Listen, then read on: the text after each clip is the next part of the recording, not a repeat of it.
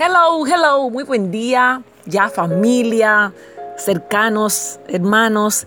Gracias por estar ahí, gracias por sintonizar su programa Delicias de la Palabra de Dios. Qué hermosura palabra tenemos para esta mañana. Se encuentra en Mateo capítulo 25, versos 34 al 40. Entonces el rey dirá a los de su derecha, Venid benditos de mi Padre, heredad del reino preparado para vosotros desde la fundación del mundo.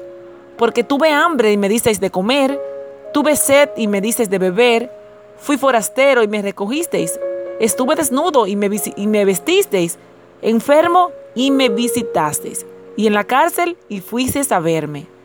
Entonces los justos les responderán diciendo, Señor, ¿cuándo te vimos hambriento y te alimentamos? ¿O sediento y te dimos de beber?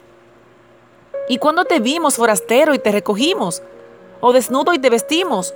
¿O cuándo te vimos enfermo en la cárcel y fuimos a verte?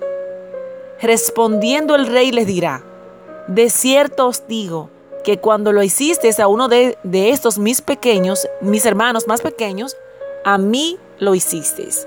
Mateo capítulo 25 versos 34 al 40. Tenemos una reflexión para esta mañana titulado Reconocer a Dios.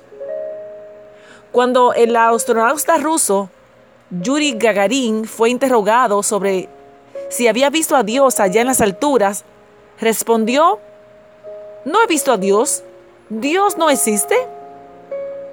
Tiempo después, la misma pregunta se le hicieron a Gordon Cooper y dijo, para ver a Dios, no necesito subir a las alturas, lo llevo dentro de mí.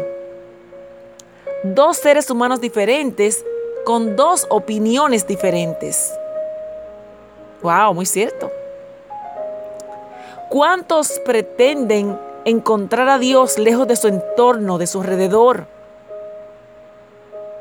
Dios sonríe en los, en de niños, gime en el dolor del enfermo, sufre en la miseria del que no tiene pan, alarga la mano en el mendigo.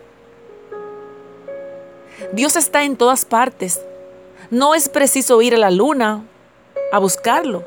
Basta con que nos quitemos la venda de nuestros ojos para poder ver, porque el Señor está en medio de su pueblo y siempre siempre está a nuestro lado.